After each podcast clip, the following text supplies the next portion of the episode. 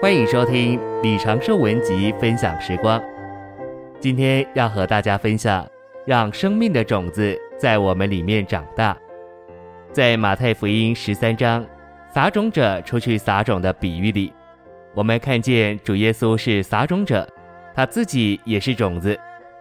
耶稣来做撒种者，将他自己作为种子撒在我们里面，这是神的工作。神的工作不是只做外面的事，乃是将基督作为生命的种子撒在我们里面。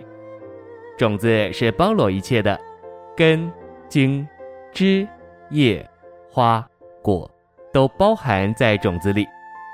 我们无需用无生命的染料给花果上颜色，因为花和果一切的颜色早已在种子里。包罗一切的神圣种子乃是基督这包罗万有者。当一棵树的种子栽种后，就不需要外面的工作来产生完全的树。真实的需要乃是里面的长大。种子种在土里后，当它长大时，种子里一切的丰富就自然而然的发展，根长出了，茎冒出了，枝子伸展了，叶子也长出了，然后花开了，果子带着特别的颜色和香味出现了，然后就成熟了。今天，耶稣是那包罗一切的种子，撒在我们里面，如今正在我们里面长大，以产生国度。因此，国度乃是基督做生命在我们里面长大并显明的总和。